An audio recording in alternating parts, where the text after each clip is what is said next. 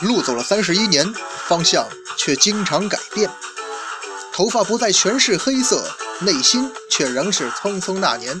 酒啊，四十八度，每句醉话都是肺腑之言，迷雾真真假假，全任凭后人笑谈。历史上下千年，今日啊，也不过是明日的昨天。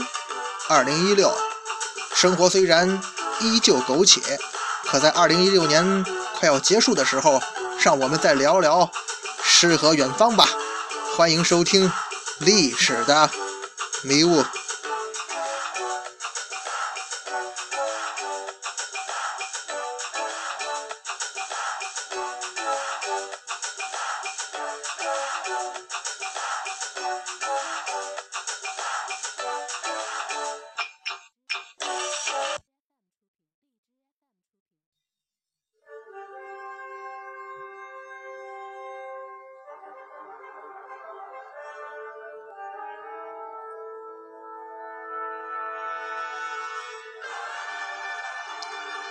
文昌书馆说书人，一壶浊酒论古今，纵论上下千年事儿，笑谈历史风雨云。哎，各位好，欢迎收听文昌书馆的节目，我是主播君南，说水浒道好汉。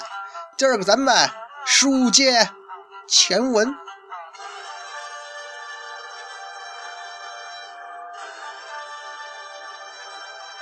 今天咱们要讲的这位头领啊，按照老规矩，还是先来一首出场诗。这个力壮身强无赛，行时节似飞腾。摩云金翅欧鹏，守卫黄山排定。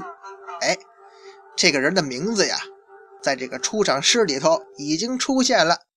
咱们今天要讲的这位呀，就是。梁山排名第四十八位的头领，魔云金翅欧鹏。这个欧鹏啊，是十六员马军小标将之一，他是秦明的副将。这个职责呢，是协助霹雳火秦明啊，镇守梁山正南方的汉寨。这个欧鹏绰号魔云金翅，他这个星宿啊，咱有必要多说几句。现在网上啊，关于这个欧鹏的星宿啊，有两种说法，一种呢是地阔星，一种是地辟星。那位说，咱之前不讲过一个地辟星吗？那位打虎将李忠吗？哎，您要是想得起来呀，那说明您记性还真不错。其实啊，这个最初的这个争议来源在于那个繁体字版本的，呃，欧鹏的星宿的写法呀。咱知道那个繁体字啊，你像这个“阔”字吧，是一个门，然后里边一个火，对吧？但是那个繁体字这个欧鹏的星宿啊，是一个门，里边啊就是一个屁，所以才在后来有有了两种说法嘛，说欧鹏是地阔星或者是地辟星。咱们在这儿啊，咱就不去争论这个，因为本身啊，关于这个呃这个星宿的很多名称啊。就存在很多争议，包括咱们之前聊过的很多梁山的头领啊，他们的星宿，实际上啊，关于这个具体叫法上一直有争议。咱们这个节目呢，不是讨论这个的，所以啊，我个人做主哈，因为之前已经有了地辟星打虎将李忠了嘛，所以啊，这个欧鹏啊，咱们还是叫他地阔星吧。那这地阔星要是欧鹏的封号的话，咱之前每次说这个头领的星宿啊，都会根据这个字儿去分析这个作者给他安排这个星宿名字有什么含义，对吧？啊，如果欧鹏他是地阔星，咱就从这个阔字去分析了。阔嘛，那是说欧鹏这人阔气、有钱，还是说他太不切实际，只会高谈阔论啊？或者是说？这是暗示啊，欧鹏这个人啊有前途，他的人生发展之路会越走越广阔呢。呃，其实啊，咱还是得从原著出发，根据书中的描述吧。上天的意志嘛，这地阔星的封号啊，应该准确来讲是暗示欧鹏这人呐前途广阔呀。可是说到底，你不过就是江湖小帮派的头领，没什么深厚的江湖背景和声望，也没有什么让人刮目相看的江湖势力，这种人何来什么前途广阔呢？那位这么想的呀，您还别不服气啊！您别看这梁山上有很多，无论是江湖地位还是自身势力，都比这欧鹏要强上很多的头领。可是，在那个带引号的上天看来呀，也就是赐他星号的这个人看来呀，老天爷嘛，欧鹏才是前途广阔、可看大用的人才。嘿，您要不信呐？咱接着往下说嘛。魔云金翅是欧鹏的绰号，那这是什么意思呢？这是翱翔在云端的金翅鸟的意思。金翅鸟呢，就是传说中的神鸟，它是传说中的天龙八部中之一的迦楼罗，是一种啊以龙为食的大鸟，它吃龙的。哎，龙大家伙都知道吧？那可是咱中华民族的图腾啊，神通无边。可是这种金翅大鹏鸟，居然是以龙为食物的，还专门吃这笼子。您说这种鸟那得多厉害呀？既然如此，你欧鹏怎么着就得了这么个个厉害的绰号呢？呃，你就会像那金翅鸟那么厉害吗？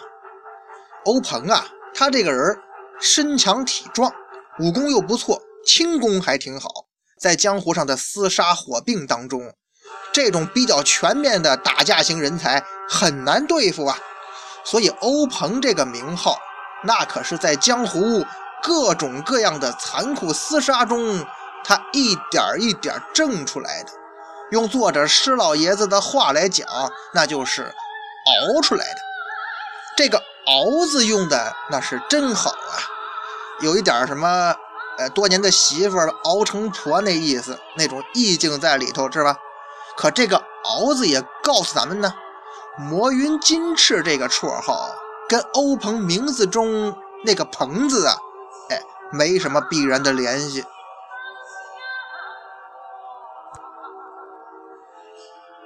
这欧鹏的祖贯呢，是黄州人士，就是今天湖北黄冈一带哈。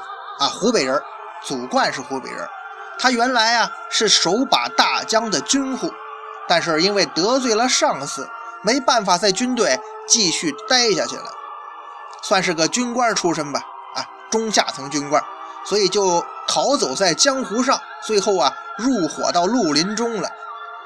其实啊，在任何行当里头，各位得罪上司，尤其是顶头上司。那肯定是没什么好结果呀，更何况是在军队里头呢？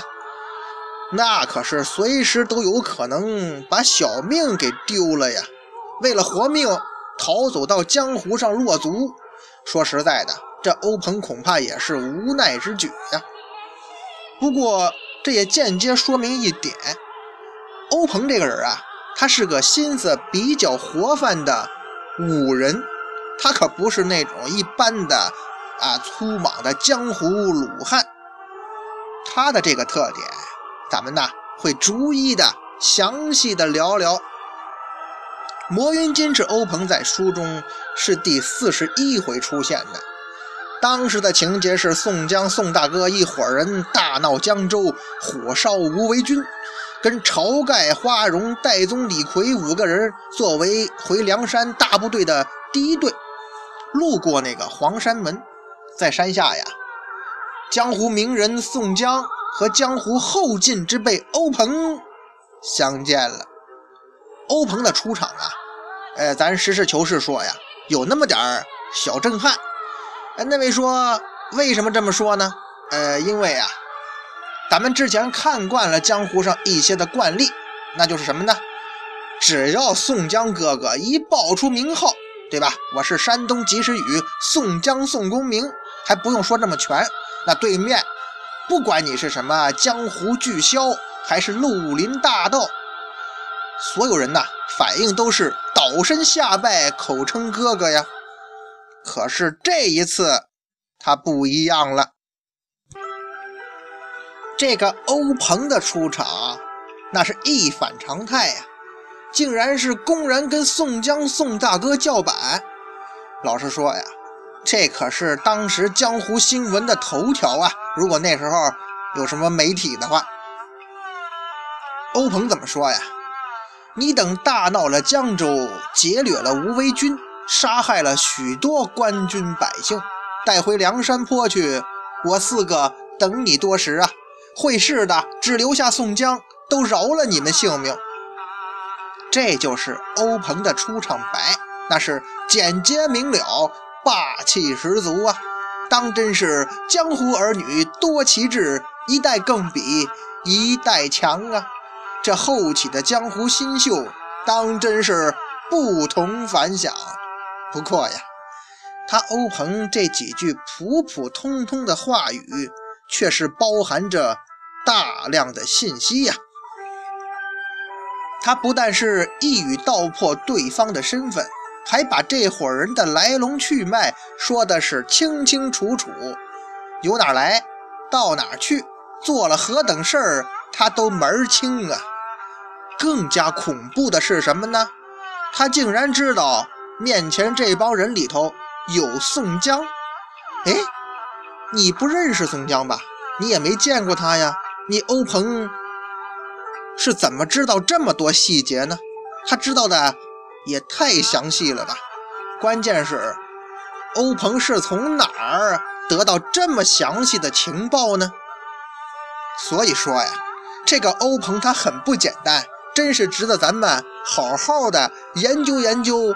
说道说道，欧鹏这么一说，宋大哥一看对方是人多势众啊，并且指名道姓了嘛，就赶紧的走出人群。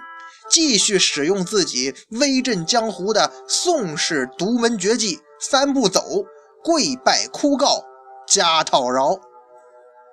宋大哥跪在地上恳求饶命的时候呢，欧鹏，你这个江湖狠角色是怎么表现的呢？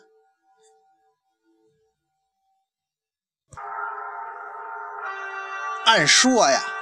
依照欧鹏之前表现出的那种强势啊，你应该直接把这个宋江抓起来呀，或者交官府去请赏，或者你号令江湖宣扬你黄山门的功绩。可事实却是，欧鹏这个口号喊得震天响的江湖新秀，却是做了另外一种选择，另外。一种表现，不过呀，他的这种表现让人大跌眼镜，甚至晃瞎了很多人的眼睛啊。书中写，欧鹏是慌忙滚鞍下马，撇了军器，飞奔前来，跪倒在地下。这就是江湖后起之秀欧鹏的表现。哎，还以为你这魔云金翅有多牛呢。多么了不起呢！原来也不过如此啊。后边他还继续说了很多话，由于啊这些话有些实在是肉麻，咱就不引用和分析了。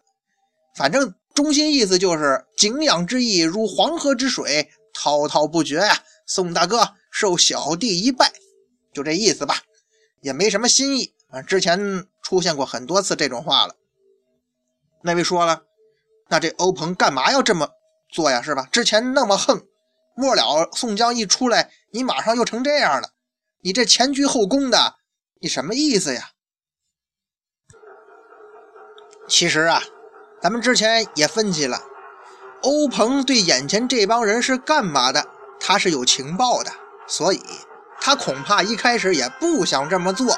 他也知道，在这帮人面前假装硬气。其实有很大的风险，因为一旦双方起了冲突，你这个最嚣张的就会是对方那个战略狙击手小李广花荣的第一狙击目标啊！他可是看到花荣已经在张弓搭箭了，那股摄人心魄的杀气，谁不胆战心惊啊？可是没办法，那个一直关心他成长的神秘人物，哎，这个神秘人物是谁呀？各位不好意思啊，咱再挖个坑，以后啊再奉告。那个人命令他必须得这么做，所以他不能违背神秘人的意志啊。那么有人要问了，欧鹏这么干的目的到底是什么呢？换言之，那个我所说的神秘人给他布置的任务是什么呢？其实啊，很简单，神秘人的任务就是要这欧鹏，也积极配合宋江这帮人。咱演一出戏，一出啊，哎，苦情戏。有人又要问了，演这么出戏要干嘛呀？演这么一出苦情戏的目的，就是让以晁盖为首的众人知道，宋江宋大哥在江湖中的地位，那可是相当高的。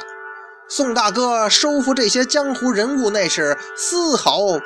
不困难，收服一些江湖上有名的好汉呢，那就是分分钟的事儿，so easy，很轻松。那么，这个神秘人布这个局，他的目的又是什么呢？他这么做的目的呀，有两个，一是震慑，二。是立威呀！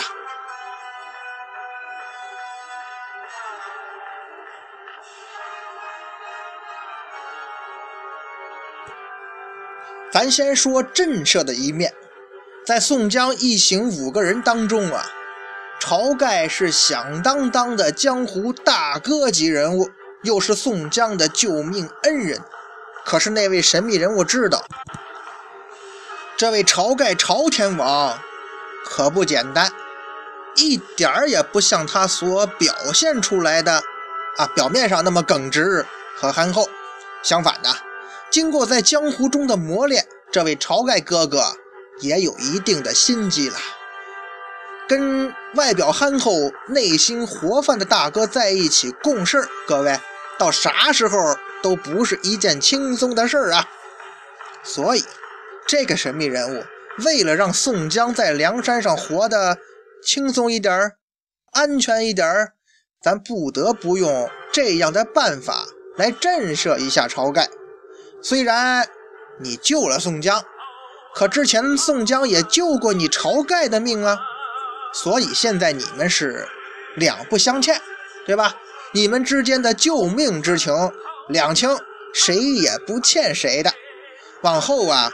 咱们就是两伙江湖帮派在一起共事，搞合资嘛。看清楚了啊，宋江宋大哥是江湖上的名人，宋江的名字是江湖上的金字招牌，能量无穷。所以啊，你以后少打宋江的主意。事实证明啊，这种威慑还真是起了很大的作用。朝天王在很长时间里头对宋江是比较忌惮的，但是当晁盖明白过来，知道宋江表面上的强大只是震慑而已，到这个时候啊，他就上当很久了。这个时候的宋江却是羽翼丰满了，所以这位神秘人物的震慑，给宋江等于是争取了发展壮大的机会。神秘人物的震慑。让晁盖丧失了很多提前醒悟的机会和时机，所以当朝天王醒悟的时候，就是他再一次上当之日。不过晁盖怎么也不会想到，当初他在黄山门见到欧鹏之后，就被这个局所震慑了，也丧失了发展自己势力的机会。当他清醒之后，又是欧鹏见证了晁盖再次上当，并因此丢了性命。所以呀，朝天王的一生竟然跟这个恐怕是在他眼里名不见经传的江湖小辈欧鹏纠缠在一起了。这恐怕是他始料未及的。至于晁盖跟欧鹏有什么牵连呢？您别着急，咱们呢慢慢说。